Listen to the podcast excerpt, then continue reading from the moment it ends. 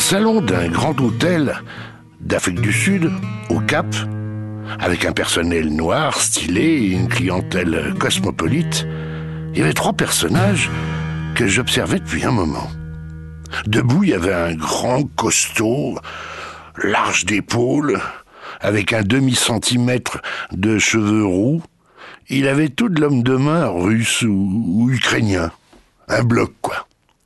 Et puis il y avait un type très agité, en costume euh, Armani, avec euh, le portable collé à l'oreille. Il s'agitait, il avançait, il causait, il s'éloignait, puis d'un coup il coupait son portable, il causait avec autorité euh, au gros balèze, et puis il retournait de l'autre côté vers le troisième personnage assis dans un fauteuil.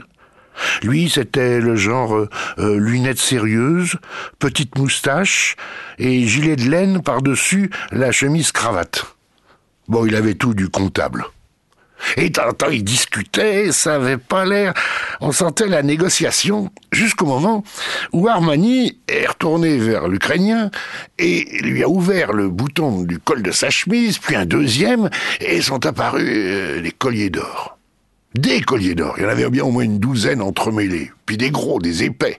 Il a détaché ça, et dans les mains jointes, il a montré ça au comptable qui a eu l'air euh, intéressé, qui a regardé, qui a soupesé, qui a estimé. Les négociations allaient, allaient bien, mais je sentais que le comptable était en train de se faire avoir. Le pigeon allait se faire rouler.